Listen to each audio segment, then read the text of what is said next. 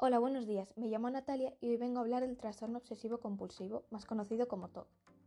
El TOC es un trastorno de ansiedad y puede que sea de los trastornos mentales más conocidos, y las personas que la sufren presentan pensamientos, que serían las obsesiones, y rituales, que serían las compulsiones, que son dos cosas totalmente distintas.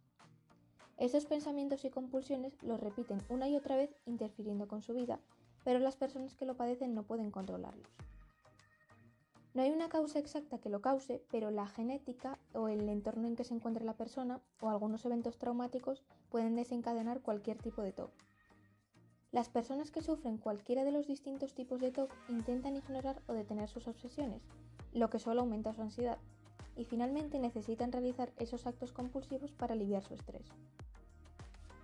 Existen varios síntomas que sufren las personas que tienen TOC, como por ejemplo Síntomas de obsesión como necesitar tenerlo todo ordenado y simétrico o tener pensamientos no deseados. Como síntomas de la compulsión serían seguir una rutina estricta o comprobar algo varias veces al día, etc. Es importante no confundir el TOC con el hecho de querer tener un espacio, como puede ser un escritorio o una habitación organizado, y que esté todo en su sitio, ya que el TOC es un trastorno y lo otro es simplemente por limpieza u organización. Hay muchas complicaciones asociadas a este trastorno, y en parte es así porque es un trastorno de por vida que puede empezar en la adolescencia o en la juventud o en algunos casos hasta en la infancia y hasta se puede volver incapacitante. Algunas complicaciones serían relaciones problemáticas, dificultad para ir al trabajo o al colegio o a reuniones sociales en general, pensamientos suicidas, etc. Hay muchos tipos de TOC, pero los más comunes son los de contaminación, que es una obsesión por la limpieza o la higiene personal y está relacionada con la fobia a los gérmenes. Repetición, que se piensa que si no se hace algo un número de veces concreto, va a pasar algo malo. Por ejemplo, si no dicen tres veces la palabra cielo, piensan que va a pasarles algo malo a ellos o a alguien de su familia. Acumulación, que se piensa que necesitan guardar cualquier cosa porque creen que en algún momento les va a servir para algo, y aunque suene casi igual, no es lo mismo que el síndrome de Diógenes. Verificación que por ejemplo necesitan comprobar varias veces si han cerrado la puerta de casa o apagado el gas o las luces o cosas así. Orden que necesitan seguir una serie de reglas porque si no piensan que va a pasarles algo malo a ellos o a alguien de su familia, al igual que con el TOC de repetición.